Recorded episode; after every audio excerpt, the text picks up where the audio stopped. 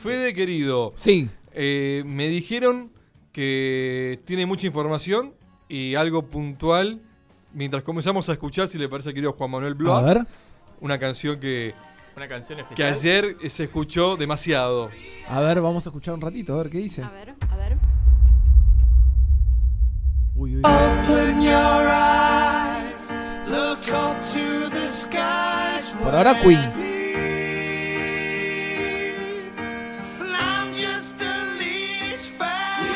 Bueno, ahí ya te dice. Yo, yo Leeds estaba cantando. It's easy come, Marcelo.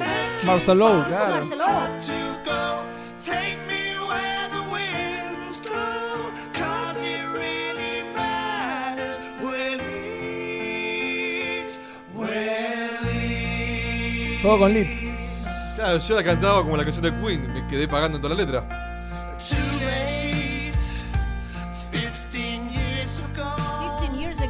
Claro. Muy lindo tema.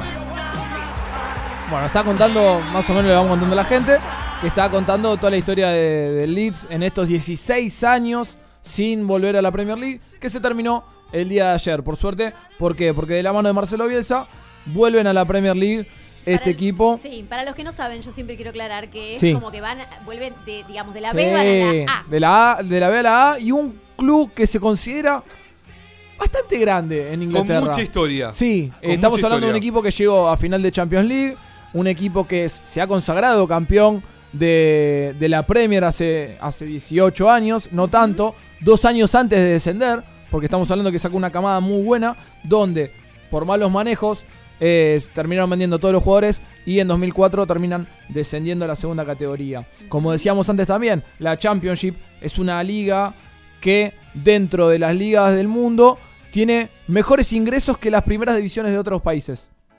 Entonces, eh, siempre se, ahora no, obviamente por la pandemia, pero se ven estadios llenos, repletos, con eh, mucha gente para poder visitar también, eh, bueno, todo lo que es el torneo de la Championship, que es muy apasionante, como la misma Premier. Vamos a hablar de números de las campañas de Marcelo. A lo largo de su historia estamos hablando que él arrancó a dirigir en 1990, 30, 30 años de vigencia. Por eso estamos diciendo que es uno de los grandes técnicos argentinos ni hablar. De la historia, ¿por qué no? ¿Por qué no? ¿Por Para qué no? mí sí. Es un gran técnico acá en la Argentina. Es muy recordado. Sí. Es muy bueno. Es, sí. Se están Qué riendo. falso que sonó No, eso. no, es no, no. muy bueno. No, es muy bueno. Eh, Kevin, yo quiero, Kevin yo con quiero el discu- corazón habla. yo quiero discutir algo. Dios, ahí está. No me censure, señor. Yo quiero discutir algo que Sí. leí. Hay muchos que lo comparan con Bilardo. Eh, Bueno. no, no existe Vamos por comparación. partes, vamos por pero partes. Siga, siga usted. Estamos hablando que eh, Bilardo y Menotti, que siempre están lo- los bilardistas, los menotistas, y para mí también aparece Bielsa ahí como un tercero en discordia. Marcó una ideología. Sí, sí, Porque eso es tiene verdad. muchos descendientes, muchos discípulos que siguen eh, sus entrenamientos. Estamos hablando de, de jugadores que siempre han hablado de que los marcó, de que le sacó el mejor, eh, su mejor versión futbolística. Y en todos los lugares que estuvo, marcó un antes y un después. Estamos hablando que, bueno, Newells ganó dos campeonatos. Estuvo en 1990 mil- hasta el 1992. Estuvo en Atlas de México, en el Club América. En Vélez también lo saca campeón. Modificando todo lo que había hecho con Bianchi, ese Vélez. Lo modifica totalmente y lo saca campeón igual. Con su estilo. De ahí se fue al español de Barcelona. Agarra a la selección argentina. Una de las mejores selecciones que se pudo ver en el 2002. Desgraciadamente, porque el fútbol no es por merecimiento, queda fuera en primera ronda. Que ese es el gran fracaso, entre comillas, que le tienen a Marcelo Bielsa. Pero aún así siguió y salió campeón de los Juegos Olímpicos 2004. La primera presea dorada que pudo conseguir Argentina en esa competencia. Se fue a la selección de Chile en 2007, estuvo tres años parado. Y en la selección de Chile llegó en octavos de un mundial, también revolucionando lo que fue ese Chile que después termina consagrándose con dos Copa América. Exactamente. Sí, sí, también hay que marcar que Bielsa hace nacer, por así decirlo, a Chile. Sí. Chile era una- un país que futbolísticamente no era mencionado estaba- entre sí, los niveles altos. Peleaba siempre el repechaje para clasificar al mundial, terminaba clasificando. Y después de Bielsa armó una base que después se termina consagrando con las dos Copa Américas que le gana por penales a la selección en 2015 y en 2016. Bueno, con la presencia de otro argentino. Exactamente, con San Paoli y con Pisi. Exactamente, las dos, la. Las dos Copa Américas. Pizzi. Después se va a España en 2011 hasta 2013 para también con Atlético de Bilbao, el Athletic Club de Bilbao. Lo llega a una final de Europa League. Llega a la final de la, también de la Copa del Rey. Pierde los dos torneos también, pero lo llevó a la final. Aparte son cuestiones, a ver, vale aclarar algo. El Bilbao, Atlético de Bilbao, es un club que realmente eh, se queda con el tema regional y no acepta la entrada de jugadores extranjeros de su región, de la, la parte vasca claro. de, de España. Exacto. Y es más, eh, su 11 titular son 11 jugadores vascos. Claro, para jugar en ese club tenés que ser eh, vasco. Y aceptaron a un técnico argentino. Exacto. Sí, sí, Entonces, sí. algo eso, que eso revoluciona habla todo. primero de la historia del club y de también cómo pudo eh, en ella eh, aparecer eh, Marcelo Bielsa. Claro, por eso de- también lo asocian a la revolución. A Sí, Marcelo, ni hablar. De ahí se termina teniendo dos pasos por Francia, que si bien también impuso su, su sistema, no termina eh, de lograr lo que logró en otros equipos, como en el Olympique de Marsella y en el Lille, y termina llegando, después de medio año sabático que se toma, al Leeds. Cuando llega Leeds el año pasado, donde estuvo en la puerta del ascenso, porque va- vamos a destacar las dos campañas. El año pasado consiguió en 48 partidos 86 puntos. Ahora tiene 44 partidos y dos partidos por jugar. Mañana juega uno y el, mitad de semana juega la última fecha. Tiene 87 puntos, un punto más. Triunfos 26, tanto la temporada pasada como la de ahora.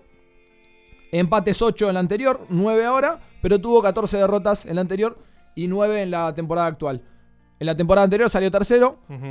Recordemos que bueno, el primero y segundo ascienden directo. Tercero a sexto se juega un, re- un reducido para ver el tercer ascenso. Terminó perdiendo en semifinales con el, con el Derby Country.